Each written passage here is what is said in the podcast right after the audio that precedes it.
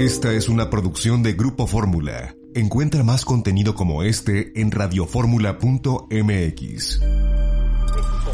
Yo los saludo, soy Eduardo Ruiz Gil y como todos los días de lunes a viernes a esta hora, aquí en Grupo Fórmula, radio, televisión, internet y redes sociales, hoy es el programa más chilango de la semana porque hoy todos estamos en la Ciudad de México, empezando por Mónica Uribe.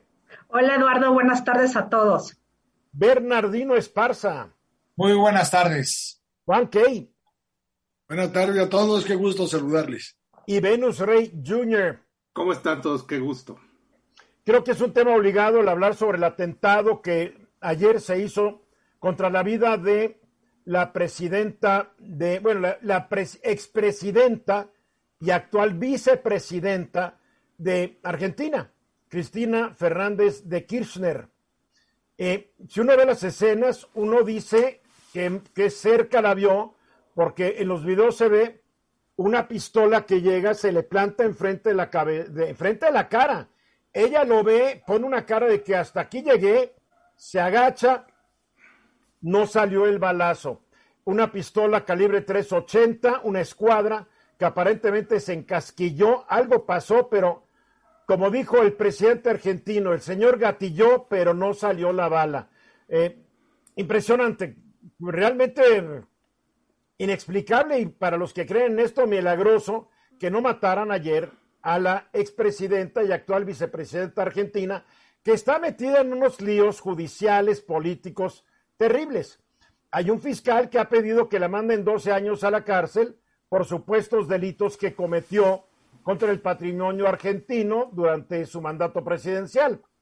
Eh, no ha sido todavía declarada culpable, pero esto ha polarizado más a una sociedad argentina que como todas las sociedades del Río Bravo a la Patagonia, están polarizadas desde antes de llegar a la independencia nacional.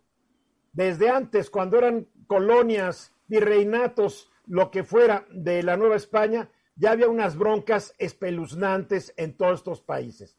Ahora, pues estamos viendo una nueva manifestación de esta polarización.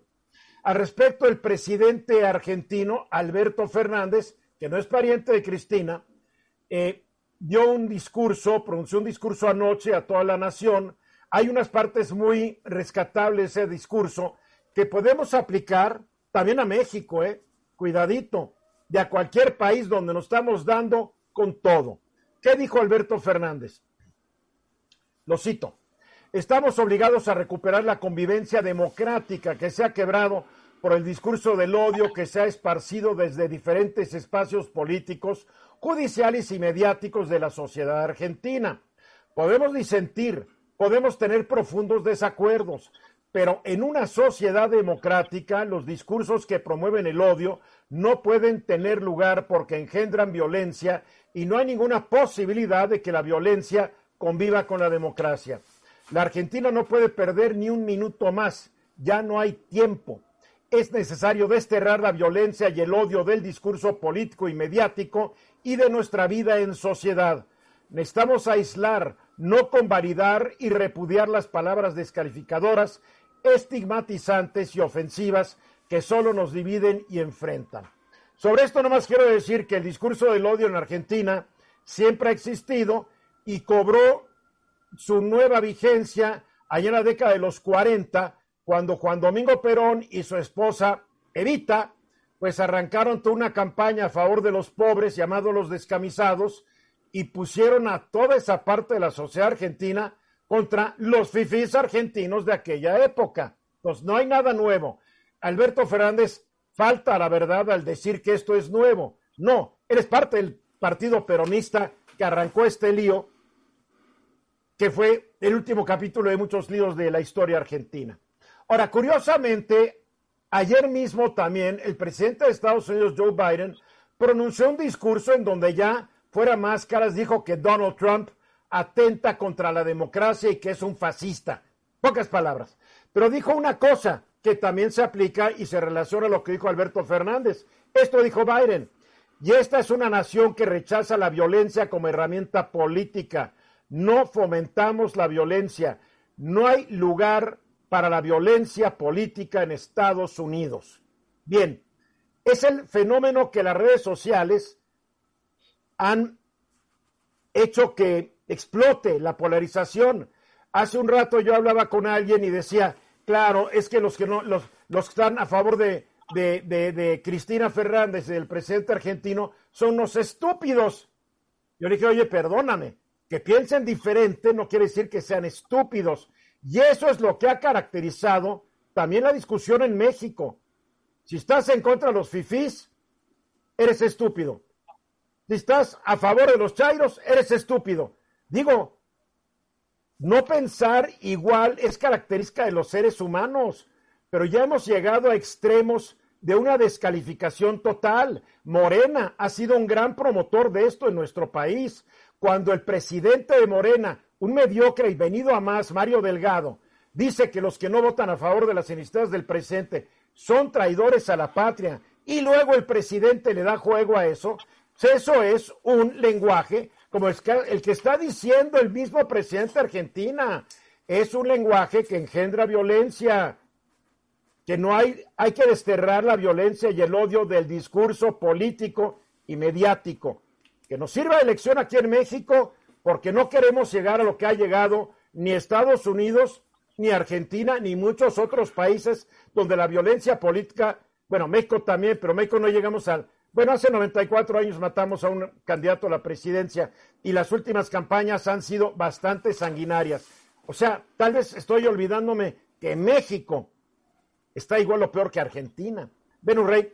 Sí, eh, justamente eso, Eduardo. Y yo, yo quiero resaltar que la violencia empieza con las palabras, empieza en las redes sociales y en el caso de Argentina, como en el caso de México, son todos. Porque todos se hacen los inocentes, o sea, los que están a favor del presidente dicen es que son los neoliberales. Los, neoliberales dicen no, pues son los de Morena, los, los beligerantes. la verdad es que son todos. Y en Pero ojalá no más fuera así, porque si fuera como tú dices, no estaría mal. Pero los de Morena dicen que los que no están de acuerdo son traidores a la patria. Y, además y los que no están de acuerdo con el presidente dicen que los otros son unos ignorantes. Así no se llega a ninguna discusión. ¿eh? y, en el caso de Argentina es muy claro. De las de la violencia en las redes, de la violencia verbal, se pasa a, las, a, la violencia en los cafés, a pelearte con tus hermanos, con tus amigos, con el vecino, y de ahí se puede pasar rápidamente a un estado generalizado de, de violencia y se, donde se dan este tipo de cosas. Así que hay que tener mucho cuidado que esto nos sirva de elección aquí en México. No, en México ya no nos sirvió de elección porque en México están matando candidatos a cargos de elección popular, exdiputados, ex presidentes municipales, Digo, cuidado, este país se ha vuelto muy violento políticamente. Mónica. Bueno, hace 28 años mataron un candidato a la presidencia de la República, entonces eso no lo podemos olvidar. Ahora, creo que es mucho más peligroso cuando el discurso polarizador proviene de las esferas gubernamentales. Creo que eso puede ser infinitamente más fuerte que a que sea solamente la sociedad civil. Bernardino. Eduardo, fíjate que justo lo que estás comentando acerca de los candidatos en cada elección, vienen elecciones para el Estado de México, por ejemplo, ¿no? El próximo año. Vienen las elecciones federales que ya empiezan por ahí, la organización de las elecciones en septiembre del próximo año. Y vienen todos los candidatos. En cada, en cada eh, campaña ya prácticamente electoral hay mucha pérdida de vida de los candidatos, inclusive mismo por este discurso. Creo que lo que debemos ir aprendiendo es justamente esto, que eh, el compartir las ideas, aunque no te gusten, pero con respeto, con debate, ¿no? Con argumentos, que creo que es lo necesario en la democracia. Y ahí es donde se va a fortalecer estos aspectos. En México, en las elecciones del 6 de junio de 2021, fueron asesinados 102 políticos. Se nos olvida. Juan. La democracia, sin duda, le ha quedado de ver a muchos países que han dado pie a la entrada de populistas que prometen arreglar las cosas por supuesto, castigando a los que incumplieron. El resultado, la polarización, el enojo social y como dijo Mónica, si viene de arriba, la cosa es mucho más grave. Ay, Juan, los que no eran populistas también nos prometieron cosas y no cumplieron. A eso me refiero. No, tú hablaste, tú hablaste de los populistas. Yo estoy diciendo los que no eran populistas también nos fallaron. ¿Ves cómo eres polarizante? No, es que hay que decir, todos nos fallaron populistas, neoliberales y tecnócratas hicieron un desastre. No solamente los populistas de ahorita, los de antes también. Hay que decir las cosas como son. Mensajes y regresamos. la iniciativa preferente que está enviando el presidente de la República al H, Congreso de la Unión, H es por lo de honorable, no, no porque sean HD, no, honorable, honorable. Entonces es una iniciativa para hacer unos cambios a leyes, no a la Constitución, que según el presidente y sus expertos legales, ah, va a poder permitir que la Guardia Nacional pase a pertenecer a la Secretaría de Defensa en lo que sería una violación del artículo 21 constitucional. No hay de otra. Pero el presidente y sus asesores aparentemente creen que han encontrado la manera de darle la vuelta al asunto, Bernardino. No, Eduardo, justamente eso, eso es eh, un problema legal, jurídico, constitucional, inclusive hacia la Constitución, lo has comentado muy bien. Tengo entendido, Eduardo, que no es una iniciativa preferente, es decir, que no la presentaron como tal, ¿no? Eh, que la aprueban rápidamente en los 30 días siguientes, etc. Es correcto, es, es la, es, pero es de la primera, es de, creo que la primera que envió al Congreso, ¿no? Es la primerita, sí, que envió al Congreso, pero no tiene por ende, A ver, por ende, ¿qué te permite suponer eso? Pues, que la van a dejar ahí un poco en la congeladora, muy probablemente, Eduardo, muy probablemente. Tal vez la aprueben en dos minutos para que la bronca se, arme en la Suprema Corte.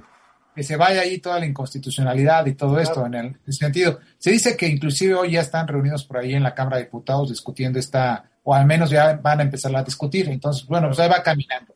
Ahora hay, hay temas muy interesantes, Eduardo, porque el artículo 29 constitucional fue reformado, eh, reformado justamente en el 2019 eso sí, no hay ningún problema, con el carácter de que la Guardia Nacional será parte de la seguridad pública, ¿no? Ahí está.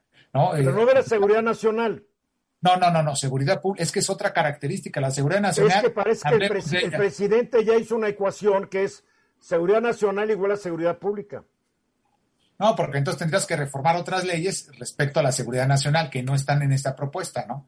Ese es el primer elemento. El segundo elemento es una, eh, posterior a ello, hay una ley reglamentaria, así lo dice el artículo primero de la ley reglamentaria de la Guardia Nacional, del artículo 29 constitucional, 21 constitucional. Entonces, como es ley reglamentaria, pues prácticamente te tienes que sujetar directamente a todo lo que diga la Constitución. No hay otra, por más que le quieras cambiar. Y ahí yo te diría que ya terminamos la discusión. Si no le cambian realmente la ley reglamentaria, Eduardo, pues obviamente pues, no va a ser ni trascendente ni nada y seguramente va a ser inconstitucional. Pero hay otra cosa más. La ley reglamentaria tiene un reglamento de la Guardia Nacional y al menos hasta donde yo sé, en esta parte, en esta propuesta, no se ha presentado reformas al reglamento para hacer armónica toda la reforma legal, es decir, que todo esté de acuerdo a lo que se pretende. Entonces ahí ya tenemos un problema legal muy interesante, creo yo, inconstitucional en su momento, si es que llega a parar a la Suprema Corte de Justicia de la Nación. Ese es otro elemento. Otra de las características es que se dice que en esta iniciativa se está mencionando que todas las, digamos, funciones en un momento determinado de la Guardia Nacional, inclusive de las personas, de las militares que estén otra vez adscritos a la Guardia Nacional estarán sujetos a un código que es el Código de Justicia Militar. Entonces ahí hay otro problema también. No se puede. si no eres pertenecen al sector militar. Si eres civil, pues ya prácticamente como Guardia Nacional es civil. Pero entonces, si hay militares, se tienen que sujetar al a los códigos civiles, por decirlo de esa manera. Porque hasta los, militares. hoy, cuando comete un delito del orden civil, ya no entran al tribunal militar. Efectivamente porque se pretende, al menos hasta donde se entiende, que con esta reforma se quede la Guardia Nacional aún todavía, pero que tenga el mando operativo, por supuesto, y administrativo la Secretaría de la Defensa Nacional. Otro problema, la Secretaría de la Defensa Nacional no es de carácter de seguridad pública. Entonces, la que le correspondería el mando administrativo, operativo, sería a la Secretaría de Seguridad Pública o de Ciudadana, etcétera. Ahí sí está bien pero entonces le, otorgas facultades a la Secretaría de la Defensa Nacional con carácter que esta defensa es militar y cuando eh, cometan algún ilícito en su momento determinado los de la Guardia Nacional, pues entonces los vas a mandar al Código de Justicia Militar. E, e, es un problema muy grave. O sea, es pura contradicción lo que está proponiendo el presidente y todo es violatorio de las leyes actuales, porque aunque él quiera cambiar las leyes, si es las leyes van en contra de lo que marca la Constitución, pues van a ser rechazadas por anticonstitucionales por la Suprema Corte de Justicia. Sí, te digo, de entrada podemos decir que no han cambiado, al menos aunque yo observo en estas iniciativas, no han cambiado lo que dice el, artículo primero de la ley reglamentaria, de la ley, por supuesto, de la Guardia Nacional, que es una ley reglamentaria del artículo 21 constitucional. Con ese principio, Eduardo, literalmente están acabados, ya no habría que decir más, no se puede hacer otros cambios al resto de las, de las leyes. Mónica. Bueno, este galimatías pues sí deja un poco confundido al público en general y a mí también. Pero hay un tema que me preocupa mucho. En realidad, todas estas reformas de leyes secundarias finalmente van a terminar vulnerando los derechos humanos. Eso es lo, lo más grave y la verdad es que en términos de administración pública, ¿qué va a hacer la Secretaría de Seguridad Pública? ¿Por qué van a vulnerar los derechos humanos? Porque finalmente hay tanta contradicción que todas estas cuestiones como el debido proceso y este tipo de cosas, los militares operan de una manera, la policía opera de otra manera desde su concepción. Entonces, si un militar es, guardia, eh, guardia nacional, pues finalmente, ¿qué va a operar ahí? Y eso lo dice muy bien Bernardino. ¿Cuál va a ser el fuero que se utilice? Entonces, creo que al final de cuentas lo más vulnerado van a ser los derechos humanos. Venus. Bueno, pues inconstitucional por todos lados. El presidente, sabiendo que no pasaría una reforma porque la oposición no, lo iba a permitir, quiso darle la vuelta de, una, de un modo, digamos, administrativo y creó un enredo ahí casi insoluble. Ahora, voy a decir una cosa, y lo digo con toda responsabilidad, a mí no me preocupa tanto que en un momento dado la, la Guardia Nacional pasara al control efectivo de la Sedena. Si se hiciera de la manera correcta, con las reformas constitucionales adecuadas, no con un decretazo que parece más como de un, de un país. Pues bananero. yo no estoy de acuerdo contigo, tal vez porque tú fuiste a una escuela militar, tienes este, este, este gusanito de, de la militarización, pero yo no estoy de acuerdo que los militares se encarguen de la seguridad pública como lo han estado haciendo desde ya hace varios sexenios, con resultados totalmente nulos. Sí, no, claro, por, porque, porque esto se viene haciendo, como tú lo acabas de decir, Eduardo, desde hace varios sexenios. No es que se esté Los haciendo policías ahorita. son policías. Lo que pasa es que tenemos malos policías. Sí. Pero de un buen soldado no haces un buen policía. Pero ahora, que partir de eso. Juan. Bueno, mi comentario iba mucho en ese sentido. La policía tiene una misión perfectamente clara y el ejército tiene otra.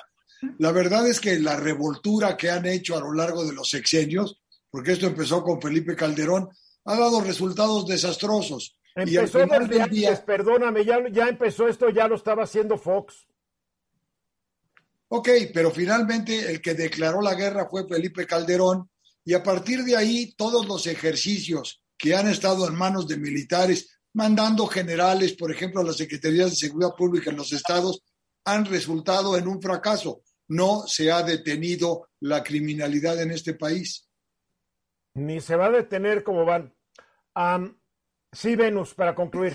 para- y- y dadas las circunstancias, yo me pongo en la cabeza del presidente, si regresáramos la seguridad pública a las policías estatales y municipales como supuestamente debe ser, eso sería catastrófico. Yo creo que sería peor de lo que tenemos ahora.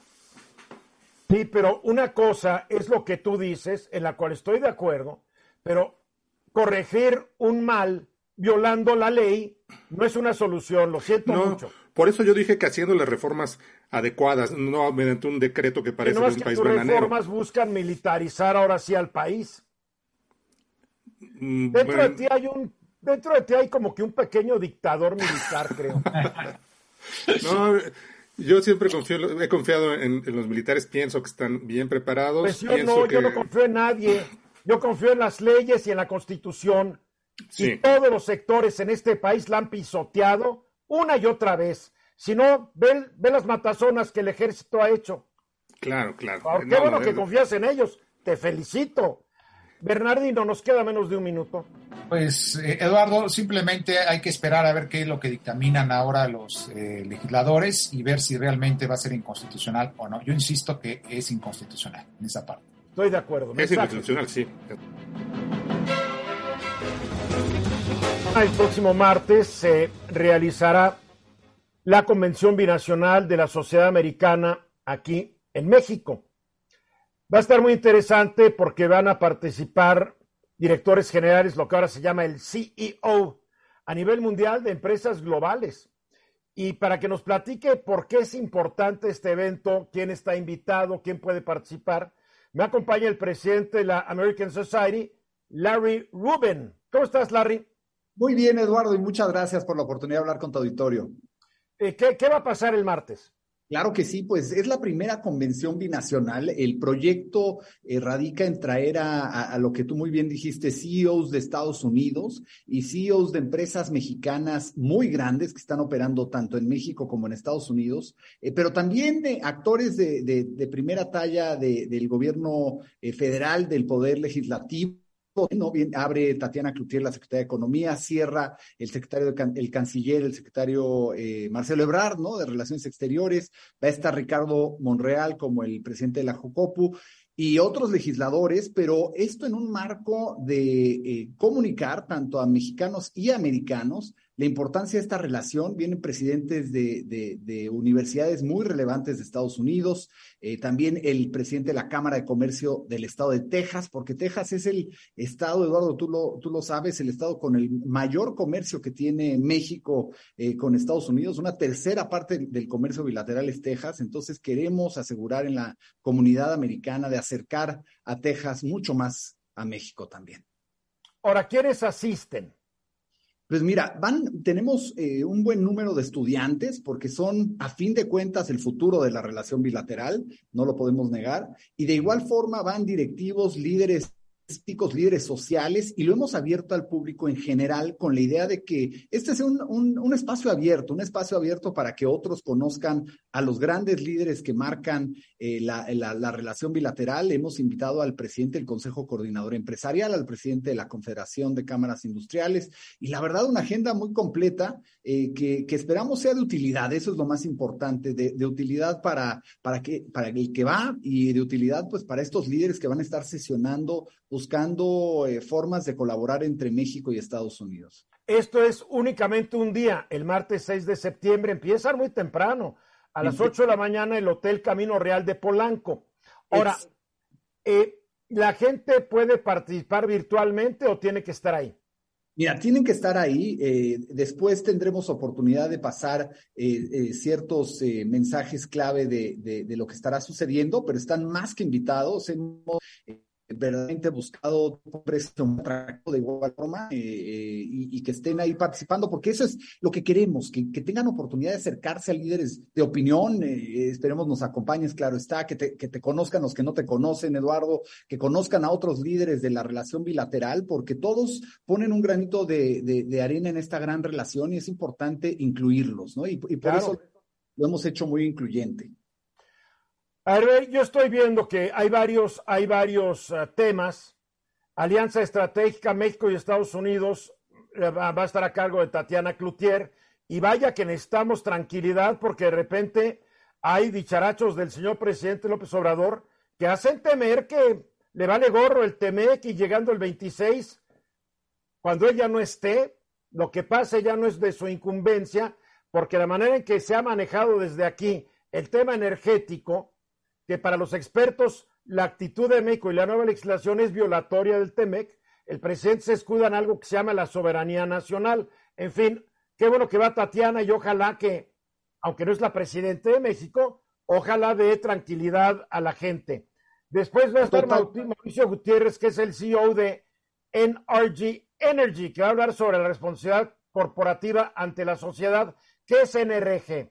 Pues mira, NRG es eh, una de las empresas más grandes de Estados Unidos, eh, pero no nada más eso, este es un gran ejemplo, Eduardo, porque él es el único presidente de una empresa americana, de las 500 más grandes, mexicano. Entonces, sí. pues un ejemplo de cómo un mexicano ha triunfado en Estados Unidos, ha logrado el escalón más alto eh, de, de, una empresa pública de, este, de esta envergadura, y, y por eso lo hemos invitado, porque es un gran ejemplo, creo yo, para otros mexicanos que pueden triunfar en Estados Unidos.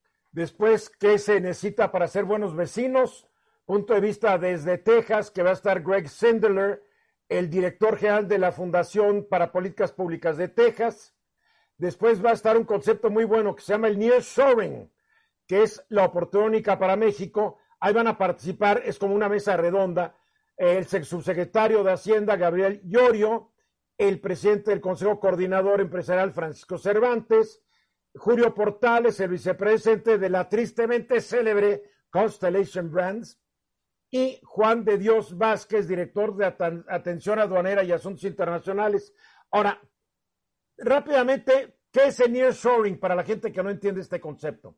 Claro, claro. La idea de nearshoring es traer empresas las, a las subsidiarias y a las, y a las plantas de las empresas americanas que están hoy en Asia, traerlas, por, por eso la palabra near, ¿no? Más cercano, eh, que es la traducción, a Estados Unidos, ¿no? Y esta es la gran oportunidad para México, que ahorita que están repensando muchas de estas empresas, ¿dónde deben sus plantas, pues que piensen en México como una alternativa y de eso tratará también ese, ese panel en particular.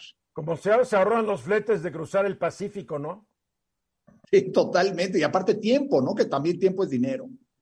El director general de CEMEX, Fernando González Olivieri, va a hablar sobre cero carbono, que es casi como un sueño utópico. Mientras más pasa el tiempo, más lo estoy viendo como una utopía. Eh, la jefa del SAT, Raquel Buenrostro, va a hablar sobre impulsando un mejor ambiente de negocios entre México y Estados Unidos. Buen tema, ¿eh? Buen tema. Después habrá otra mesa redonda de cómo fortalecer la cooperación académica bilateral. Ahí va a estar el director de la Universidad Tejana, Rice University. Va a estar mi querida Cecilia Naya Berrios, rectora de mi alma mater, la UDLAP.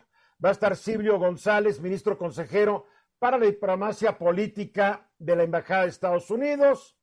Eh, sustentabilidad, otra mesa redonda. Eh, está bueno el programa. Oye, esto es de cada hora un nuevo tema, no parar, es ¿eh? muy intenso el día. Y muy intenso el día, la verdad es que nos decían hazlo en dos o tres días. La realidad es que queremos eh, que, que, concentrarlo en uno para que eh, toquemos temas muy centrales y después podamos de ahí sacar pues todavía más mesas de trabajo y, desarrollar más los temas con la tarea que, se nos quede pendiente. ¿Cuál es, eh, yo hacer una pregunta, este es el primero de cuántas reuniones que piensan hacer.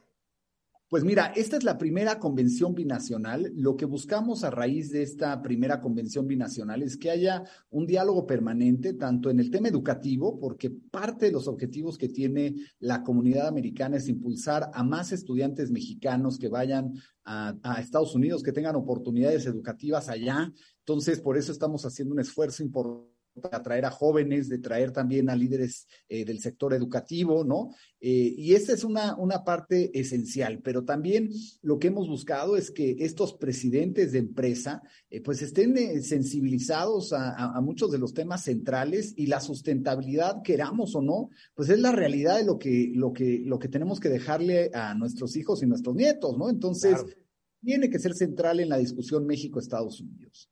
En la página amsoc.mx aparece todo el programa, aparece una lista de todos los ponentes de este evento que va a arrancar en tres días, 16 horas, 20 minutos y 4 segundos. Ahí está el reloj. Y está la forma de inscribirse. Tiene un costo y hay que entender que en la vida nada es gratis. ¿Hay algún plan de becas para estudiantes que no tengan mucha lana, Larry? Definitivamente lo, lo hemos hecho así. Queremos que los estudiantes tengan la oportunidad no nada más de ir y aprender, sino también de hacer relaciones con grandes líderes en diferentes ámbitos, que eso para nosotros es importante. Han prohibido llegar con equipo profesional de videograbación. Obviamente se le pide a la gente que durante una conferencia pues le apaguen, le apaguen el timbre al celular, porque a mí me ha tocado estar en eventos donde a cada rato está repiqueteando un celular Ah, como que se, van a poner estrictos en esto, ¿verdad? Totalmente. Y, sabes que algo, algo que me gustaría añadir, Eduardo, es que tenemos dos fundadores de ONGs muy grandes de Estados Unidos en temas de medio ambiente. Viene el, fundador de EarthX y de Pure Earth, que son temas de medio ambiente y, de, y del cuidado a la tierra. Está bueno, me encanta. Que la gente sepa que el costo incluye todas las conferencias, café y galletitas y comida, todo está incluido. O sea, la gente llega en la mañana, que llegue desayunada, está, no, está incluido. come. También, eh, el desayuno también está incluido. Ah, bueno, es que no lo vi, pero si el desayuno está incluido, entonces mejor. Oye, te felicito por esta idea que cuaje y que lo veamos cada año. México necesita construir más puentes vinculantes con Estados Unidos, le guste o no a muchos. Larry Rubén, presidente de la Asociación Mexicana de Acción Americana en México. Te mando un fuerte abrazo y felicidades. Igualmente, muchísimas gracias, Eduardo, y muy bonito día. Muy bien, entonces ya lo saben, amsoc.mx. Ahí está toda la información para la Convención Nacional sobre la construcción de relaciones bilaterales entre ambos países. En instantes, la noticia que abrirá la conversación. No te vayas. 17 minutos después de la hora. Hace unos días, el 24 de agosto, se cumplieron seis meses, y lo comentamos ampliamente aquí en el programa, eh, de la invasión injustificada, inmoral, de Rusia a Ucrania. Todo por decisión de un enanito que se cree zar, y digo enano, enano mental, el señor Putin, y enano moral, invadir un país que sin previa provocación te metes con un ejército sumamente más fuerte, con un arsenal de armas infinitamente más grande y a destruir todo lo que veas a tu paso. Bueno, hay un, hay un artículo interesante por ahí, Mónica Uribe, que dice seis meses de guerra. Lo que Putin quería, Putin obtuvo. Explícanos este artículo, dónde apareció y quién es el autor. Eh, mira, apareció en, en Moscow Times, Moscow Times. Es este, una periodista rusa exiliada que regresa. Eh, ahorita se me va exactamente el nombre, pero sí les puedo platicar lo que propone y, el análisis que hace. Ella es un balance que, eh, que me parece muy atinado. Primero, dice, a ver, ¿qué, ¿qué es lo que ha ganado Rusia en esta guerra? Y ella se contesta prácticamente sola, creo que no ha ganado mucho. Bueno, en primer lugar dice, a ver, Putin dijo que iba a invadir Ucrania para proteger a los habitantes del Donbass de la militarización y desnazificar a Ucrania. De esto, ¿qué es lo que ha sucedido? Por el momento, la militarización de Ucrania ha sido increciendo de no tener prácticamente nada, ahora tiene 3 mil millones de dólares en nuevo arsenal enviado por países occidentales. Es decir, pues militarización hubo y más. La desnazificación. En Ucrania no había nazis, en realidad. Esto es un invento de, Putin. Bueno, bueno, bueno, bueno, a ver, cuidado. En Ucrania sí había nazis. Pero en Ucrania hay un grupo paramilitar de extrema derecha que curiosamente este grupo entrena a los grupos de derecha eh, racistas, etcétera, de Estados Unidos. Sí existe este grupo, pero que exista un grupo para mí, bueno, ya lo, ya lo tuvieron que sumar al ejército ucraniano, pero sí existía este grupo y sigue existiendo, que es un grupo ultranacionalista, ultra racista, etcétera, y con base en ese grupo, el señor Putin dijo, voy tras los nazis que hay en Ucrania. No, perdóname, es un grupo minoritario, minúsculo, escandaloso, pero de ese agarró Putin. Sí, bueno, yo estoy diciendo lo que dice la autora, la autora que se llama Eugenia Albatz. Está bien, pero es un hecho que sí había un, como en todos los países, hay, sí, hay un núcleo de ultraderecha minúsculo, pero existe. Eso es real, y, sobre todo en los países eslavos. y muy armado, ¿eh? Sí, bueno, este, antes de la guerra había 4.650 efectivos de la OTAN, ahora hay 40.000 efectivos. Y con, la, y con la sumatoria de los efectivos en todos los países que se, que se, bueno, los dos países que se añadieron, Suecia y Finlandia, pues puede tener eh, Rusia un, un, grupo de países con elementos y efectivos de la OTAN que puede llegar a los 300 mil. Entonces, eso de la desmilitarización, pues no. Y la frontera aumentó por los países de la OTAN, pasó de 1.207 kilómetros a 2.575 kilómetros. Es pues decir, sí, porque las fronteras de Finlandia y de Suecia con Rusia sobre todo la de Finlandia. La de Finlandia. Son, mil kilómetros de frontera. sí, se duplicó finalmente. Entonces Rusia va a tener que mandar tropas a donde no quería mandar para defender su frontera. La verdad es que la regó Putin, pero va a seguir atacando a Ucrania, no se va a rendir tan fácil. No, no se va a rendir fácilmente. se rinde, lo derrocan. Efectivamente, por ahí va el asunto, es lo que dice esta mujer. Bueno, ¿cuáles son las pérdidas en Rusia? Eh, Putin mandó 80 mil efectivos y, eh, bueno, más bien, son 80 mil efectivos que han quedado mal después en estos seis meses de guerra, entre las muertes y entre los que han sido pues lesionados y tal. Y esto hay que compararlo con las cifras de Afganistán, de la guerra de Afganistán, que fueron nueve años y solamente hubo 15 mil eh, lesionados y bajas en, en conjunto. Otro punto es que, bueno, Rusia ha perdido tanques, no ha podido renovar su armamento por falta de chips y por falta de, este, pues, de herramientas que importaba de Occidente. Es otro punto que los tiene verdaderamente verdes, porque además la guerra cuesta 500 millones de dólares diarios para el erario ruso, que es muchísimo.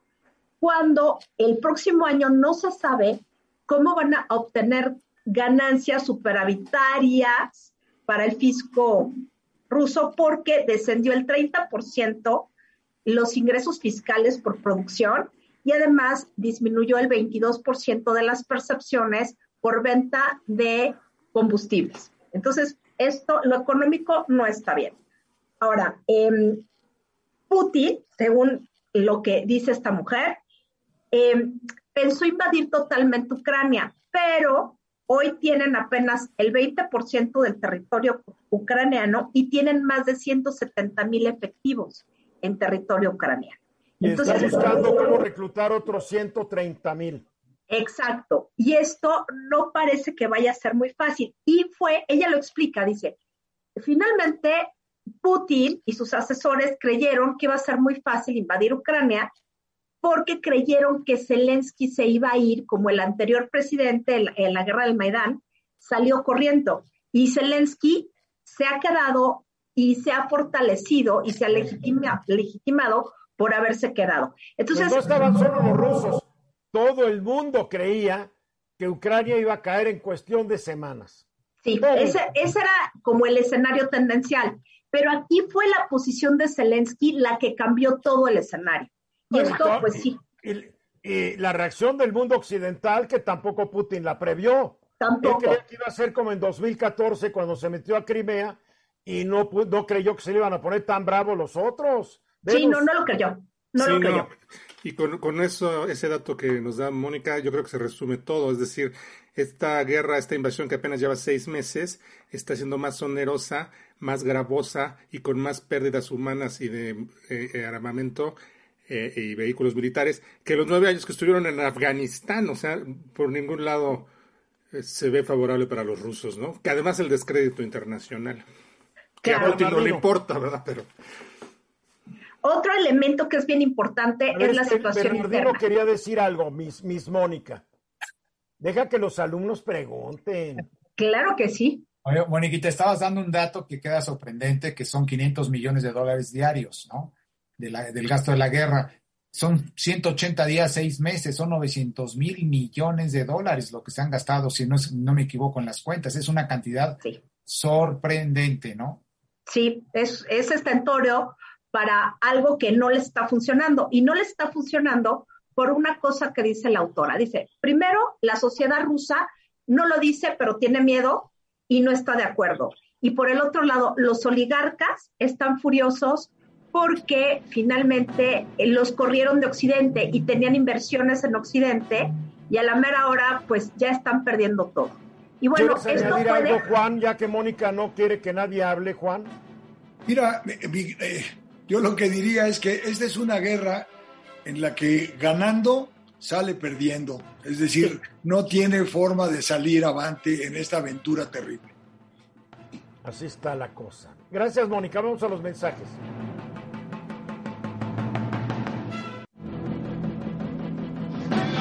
El problema del agua del Valle de México es un problema terrible y mucha gente en diferentes zonas de la zona metropolitana sufre por no tener agua. Hay zonas donde si no llega una pipa no tienen agua, o sea, es grave el problema, están sobreexplotados los mantos freáticos, algunos ya se secaron, esto ha provocado que partes del valle se estén sumiendo más, o sea, esta ciudad nunca debería haberse puesto aquí, bueno, pero aquí está. Y se anunció un plan integral de abastecimiento de agua potable al Valle de México. A ver, Juan, ¿en qué consiste este plan integral? Mira, Eduardo, obviamente hacen una, un análisis, un diagnóstico de la situación que prevalece, pero vale la pena nada más poner en contexto cuál es el problema y el tamaño de la metrópoli, porque hay un problema de entrada, de coordinación y de gobernanza. La Ciudad de México tiene 16 alcaldías. El Estado de México está conurbado en la metrópoli con 59 municipios y el Estado de Hidalgo con uno.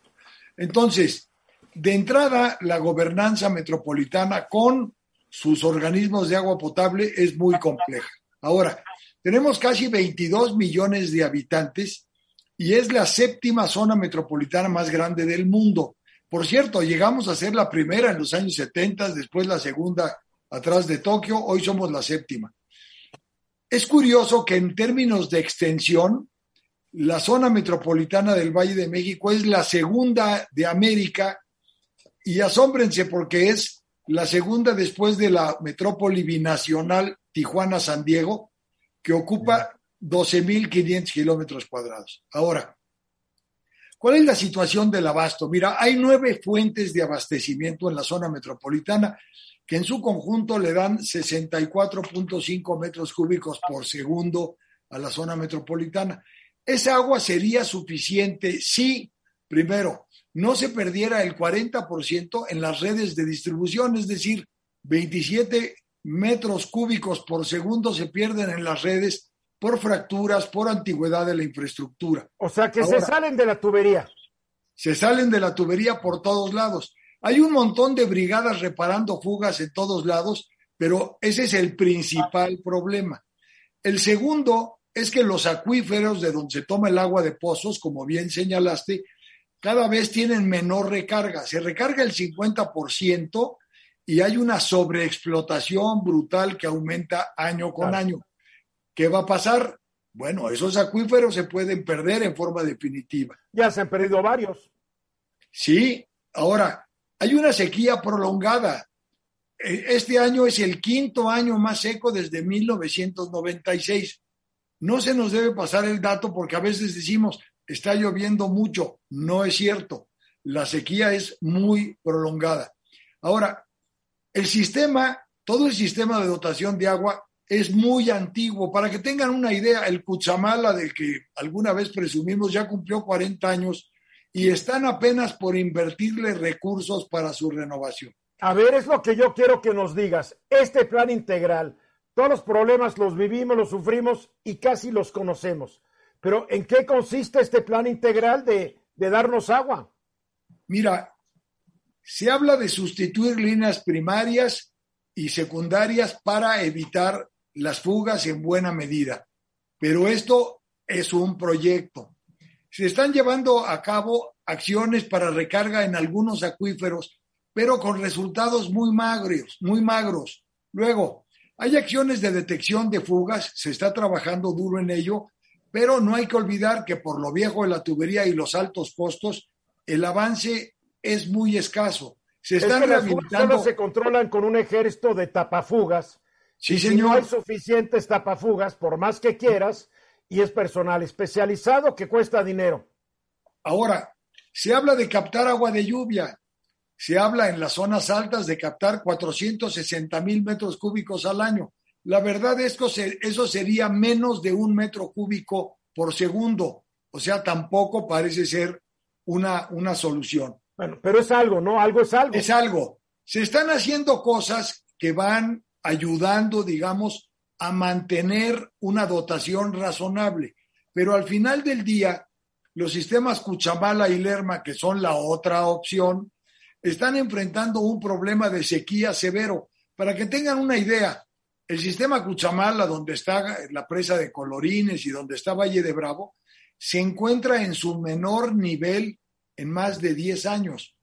Llegó a tener 500 millones de metros cúbicos de agua el vaso y hoy tiene menos de 200 millones, o sea, anda a menos de la mitad. Ahora, ¿cuál es el riesgo? Se siguen disminuyendo los niveles de lluvia y por lo tanto esos dos niveles también están en riesgo.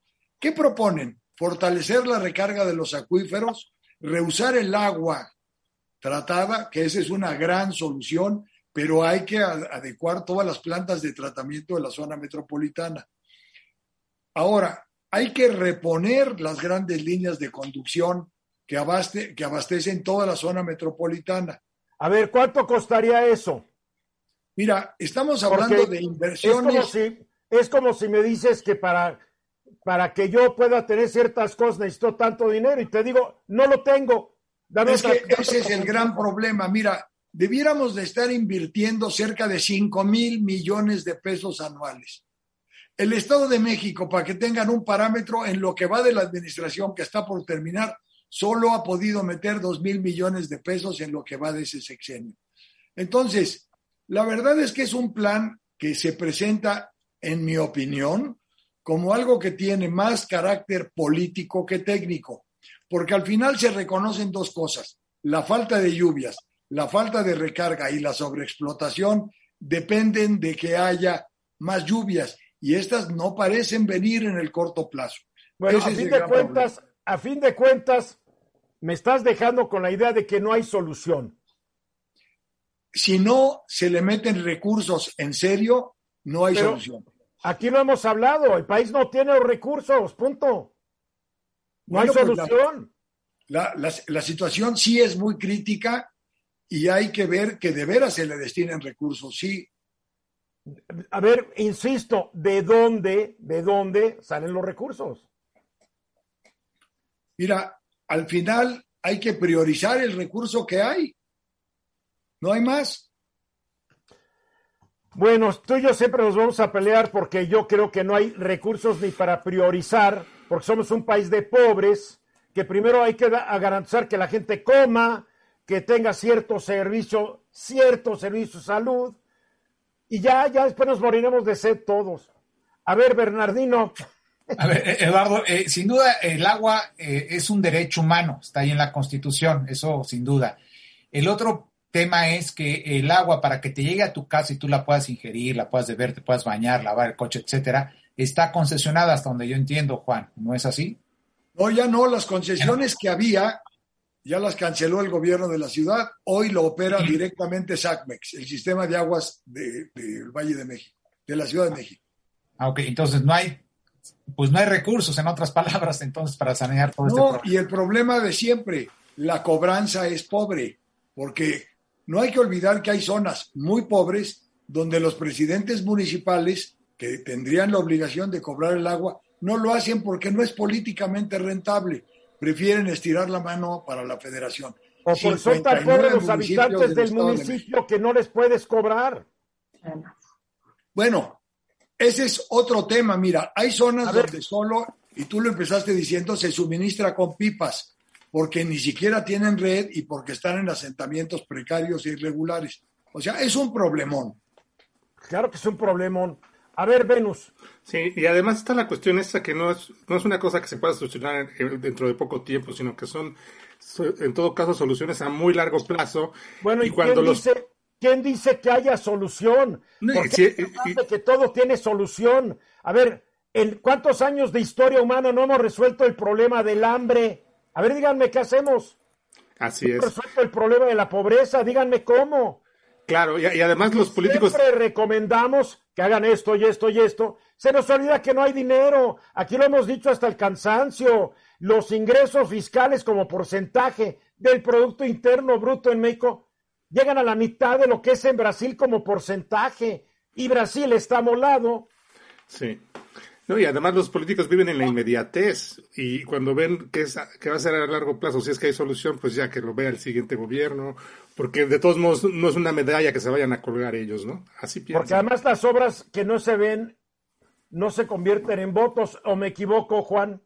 Ese es uno de los graves problemas. Las obras de agua y las de drenaje no son inaugurables causan molestias, rompen calles, eh, afectan los pavimentos y por supuesto la gente no las ve con buenos ojos más que cuando abre la llave de su casa.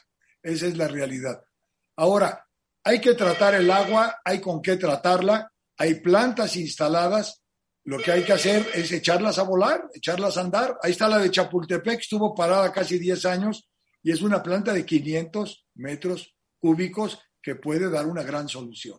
Bueno, yo antes que todos estos planes faraónicos que propone Juan, le sugiero a todo mundo, empezando por nosotros, que compremos un sistema de captación de agua pluvial para poder captar lo mucho que cae del cielito lindo y querido y seamos más racionales al usar el agua. Así se empieza, ni modo. Mensajes. Amigos de Radio Fórmula, la verdad que los invito este 9 de septiembre que nos acompañen en el Auditorio Metropolitano de la ciudad de Puebla, maravillosa ciudad de Puebla, a que nos acompañen a Javier Camarena, Ramón Vargas, su servidor Fernando de la Mora, que los vamos a hacer cantar y los vamos a, emocionar con nuestra maravillosa música mexicana, cantada a lo grande por estos grandes cantantes. La verdad que, que me enorgullece formar parte de este, de este selecto grupo y el grupo lo va a completar usted que va a venir al concierto, porque usted también va a cantar con nosotros. Los esperamos. Pues gracias a Fernando Lamora que saluda al público de este programa en torno a lo que va a ser un evento bien interesante en el Auditorio Metropolitano de Puebla el próximo 9 de septiembre. Tres grandes tenores mexicanos van a estar cantando el próximo viernes. Además de Fernando, el queridísimo Ramón Vargas y Javier Camarena. Hay van a dar un gran concierto en un evento en el Auditorio Metropolitano de Puebla llamado México suena a lo grande. Canciones italianas, mexicanas, piezas populares, áreas de ópera van a estar acompañados por Orquesta Sinfónica del Estado de Puebla. Su dirección es, su director es Enrique Patrón de la Rueda. Va a estar, va a estar buenísimo. Si pueden estar en Puebla, si viven en Puebla, no se lo pierdan. Eh, todos los vuelos están a la venta en Ticket y Ticket. Ahí si entran a eticket.mx, México suena lo grande, pueden comprar sus boletos. Esto es parte de las cosas que se pueden hacer en los próximos días, ¿verdad, Giselle Escalante? Así es, así es. Muy buenas tardes a todos. Buenas tardes, ¿sabes? A ver, antes de que nos digas qué podemos hacer, Venus Rey tiene un chismazo, Venus. Pues muy rápidamente se los digo. Eh, habían eh, nombrado a un director del Conservatorio Nacional de Música hace unos días, el 15 de ah, agosto, pero ya eh, declinó por un escándalo que sucedió y ya tenemos nueva directora interina, que es la pianista Silvia Navarrete. Eh, esta semana los alumnos hicieron un paro desde el lunes como protesta por la designación de Garrido. Hubo acusaciones graves de violencia y de discriminación, pero también de abuso y acoso sexual. Fueron tantas, se abrió un comité de ética y hubo eh, pues denuncias firmadas por, por personas que, que, bueno, que ya no pudo eh, el INBA, el Instituto Nacional de Bellas Artes, sostener a Garrido, que en un principio lo sostuvo, y bueno, pues ya quedó fuera, y ahora está la maestra Silvia Navarrete. Oye, ¿Garrido pudo llegar a, sentarse en la oficina del director del conservatorio o ni ahí llegó? No, sí, sí llegó, porque de hecho el 15 le, le, dieron el, el, nombramiento y, él era el director. O sea, eh, sí, sí estuvo fungiendo como como director, pero eso desató una reacción muy grande de la comunidad de alumnos y de la comunidad académica. Dice Garrido que son unos cuantos que le están haciendo eh, mala propaganda, pero la verdad es que no eran, eh, eh, fue un número considerado de, de, alumnos y pudieron hacer un paro y pudieron cerrar el conservatorio desde el lunes. Y ante esa reacción y ante las acusaciones que se fueron sumando, que no, les, que, no las habían atendido porque decían que no había nada escrito y, nada formal, pero empezaron esta semana a hacerse denuncias formales contra esta persona Méndez Garrido por violencia, por discriminación y por abuso y acoso sexual. Entonces ya no tuvo más remedio el Instituto Nacional de Bellas Artes, pues que pedirle la renuncia, lo hizo y se nombró a una directora interina. Aquí fue un terrible error de la directora del Instituto Nacional de Bellas Artes, Lucina Jiménez, si había tantos rumores, ¿para qué? ¿Qué necesidad? ¿Qué necesidad? Es como mis chicharrones truenan. Pues no tronaron los chicharrones de Lucina, se los tronaron. Bien, adiós Garrido, Bienvenida, ¿cómo se llama la Silvia Navarrete, que yo la conozco, es una persona de primera, es una persona muy seria, es una gran pianista concertista internacional y me parece que, aunque sea interinamente, eh, ha quedado en muy buenas manos el conservatorio. y la que qué bueno, qué bueno. Qué bueno que rectificaron, aunque no quisieran, pero rectificaron. A ver, Giselle, ¿qué nos recomiendas para los próximos días? Tenemos dos recomendaciones. La primera está el festival, este Festival Hey Festival Querétaro 2022, que está cumpliendo su séptima edición y ayer dio inicio y estaremos disfrutándolo hasta el 4 de septiembre, este domingo, y en el cual vamos a poder disfrutar de todas estas actividades que tenemos de talleres, pláticas, conversatorios y lo mejor es que pues ya están totalmente presencial, porque bueno, en otras ediciones habían que estado híbrido de plano en, en, un año tuvieron que estar totalmente digital. Este año tiene una también... pregunta, ya no hay nada virtual, porque a mucha gente le gustó lo virtual, entonces como dicen, todo es presencial, dice, pues yo no puedo vivir a Querétaro de, hoy a mañana, puedo que hubiera algo virtual. Qué bueno que lo menciones porque también tendremos estas transmisiones totalmente gratis a través de esta plataforma que es Hey Festival Querétaro y que además, Eduardo, estarán después del 4 de septiembre 15 días disponibles para aquellos que se les haya olvidado y que ahorita este fin de semana traigan otro plan o no, o no, se, no recuerden, bueno, pues podrán también disfrutar los próximos 15 días a partir del lunes 5, ¿ok? y hay eh, otro evento donde yo sé que va a estar muy feliz, van a estar muy felices Mónica y Venus, porque es un evento de rock and roll. Así es. Dentro de este eh, de Hey Festival, pues también están conciertos. De hecho, hay bandas que van a traer internacionales y justo también van a haber entrevistas. Entonces, eh, yo los invitaría a que introduzcámonos al programa. Hay de todas actividades porque sobre todo este festival tiene por objetivo, fíjense bien, reflexionar. ¿Reflexionar sobre qué? sobre el arte, sobre la cultura, sobre la relación que hoy tiene la ciencia y la música, sobre las relaciones que también tienen hoy la autonomía, las cuestiones de toma de decisiones e incluso han invitado a personajes muy emblemáticos. Viene solo por mencionar alguna. Se nos va el tiempo, se nos va el tiempo, recuerda, tú no ves tu reloj, yo sí lo veo. Pero yo quiero que hables sobre este evento en streaming que Mónica y Venus no se lo van a perder. Bueno, pues hay un concierto ahí de, con esta, este, este concierto es que es Purple, si no me recuerdo, el, grupo de rock que van a estar ahí, también van a estar en, en hay cuatro secciones. Hay una que es Hey Festival, que es, totalmente para todos. yo insisto, el, la vida del Elvis en streaming. Ah, no, nos vamos a la segunda recomendación, perdónenme. Bueno, terminamos con No, ya, ya termina, se no nos va a cortar el reloj, qué, te, qué testaruda. Ay, perdóname, Eduardo. Hoy se estrena en streaming, en HBO, eh, después del éxito en taquilla Elvis y viene esta producción cinematográfica que ya la vamos a poder disfrutar desde nuestra casa. Después de estas siete semanas que está en taquilla, bueno, hoy por fin la vamos a tener desde casa y bueno, es la invitación para que vean la interpretación de Austin Butler que está personificando a Elvis y por supuesto esta relación que tenía con su manager, el famoso coronel Tom Parker, que está interpretado por Tom Hanks, que además la actuación de ambos es espectacular y que hoy, bueno, pues ya está disponible en esta plataforma que es HBO Max. Además, no reconoce a Tom Hanks con el maquillaje que le pusieron.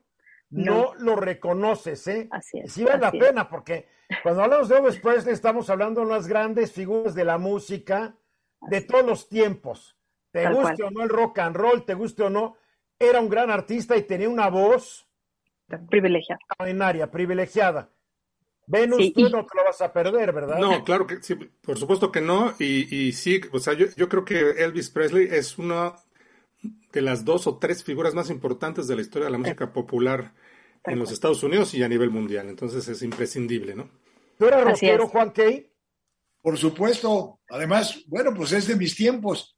Y hay que reconocer, y no sé si Giselle esté de acuerdo, que Elvis Presley es el artista fallecido que más dinero sigue ganando a pesar de los años transcurridos desde su muerte, más de 40 años, ¿no? Tal cual. es. Mónica, tú eres, tú eres rockera, ¿verdad? Sí, yo sí. Bernardino, no te veo muy rockero a ti. No, Eduardo, la verdad es que no, no me gusta, sí he escuchado su música, pero en realidad no, no, no soy rockero. Ya somos, ya somos, ya somos dos, ¿verdad? Ya somos dos, sí. Muy bien, buenos eventos. ¿Cuánto nos queda, productora? Porque el tiempo corre y dos minutos. Añade, añade sobre el Festival de Querétaro que parece que te dieron una lana para hablar tanto de él. No, no, no, me parece interesante que haya un evento gratuito que esté promoviendo el que podamos conocer a estas figuras como estos premios Nobel de, de, la Paz y de Literatura y que van a estar con nosotros y como lo mencioné, también estarán en streaming. Solo por mencionar alguna, estará Calor, esta mujer que fue la que dio a conocer el gran caso de Cambridge Analytica y va a estar hablando justo sobre cómo la opinión pública puede ser dominada desde las eh, redes sociales, sobre todo durante la campaña de Donald Trump, que me parece importante y sobre todo que se haga este conversatorio con los jóvenes. Y también hay actividades para niños, así que pueden ir también niños a esto que es Hey Festivalito. Y la, y la información está en www.hayfestival.com. Así es. www.hayfestival.com. Ahí está toda la información sobre los eventos virtuales, sobre los eventos en vivo. Si están en Querétaro, pueden darse una vuelta a Querétaro este fin de semana. ¿Por qué no? Claro que sí. Muy bien, ahora sí ya nos vamos a ir. ¿Alguna idea final que tenga alguno de ustedes? Sí, Venus. Además, quiero recomendarles a todo al público que escuche la versión de la canción Guadalajara, Guadalajara, por Elvis Presley. Si ustedes le ponen ahí en el buscador, lo encuentran, es muy buena. Bueno, es muy simpática. Más bien me imagino que es Guadalajara, Guadalajara. Guadalajara, Guadalajara. es muy simpática. Muy bien, pues tengan un bonito fin de semana, Mónica Uribe. Muchas gracias, igualmente, a todos. el Escalante. Muchas gracias, gracias a todos. Bernardino Esparza. Muy buen fin de semana, hasta luego. Juan Key. Muchas gracias, va a ser bueno y Venus Rey Jr. Un gusto. Y a todos los que nos acompañaron esta tarde, gracias por hacerlo. Recuerden, lunes a viernes de 3.35 de la tarde, hora del centro. Yo soy Eduardo Ruiz Gili y los invito a que mañana, en punto a las 8 de la noche, centro, también aquí en Grupo Fórmula, me acompañen en mi estudio. Voy a estar hablando con un muy interesante poeta, editor, escritor, persona interesante. Acompáñenme. Esta fue una producción de Grupo Fórmula. Encuentra más contenido como este en radioformula.mx.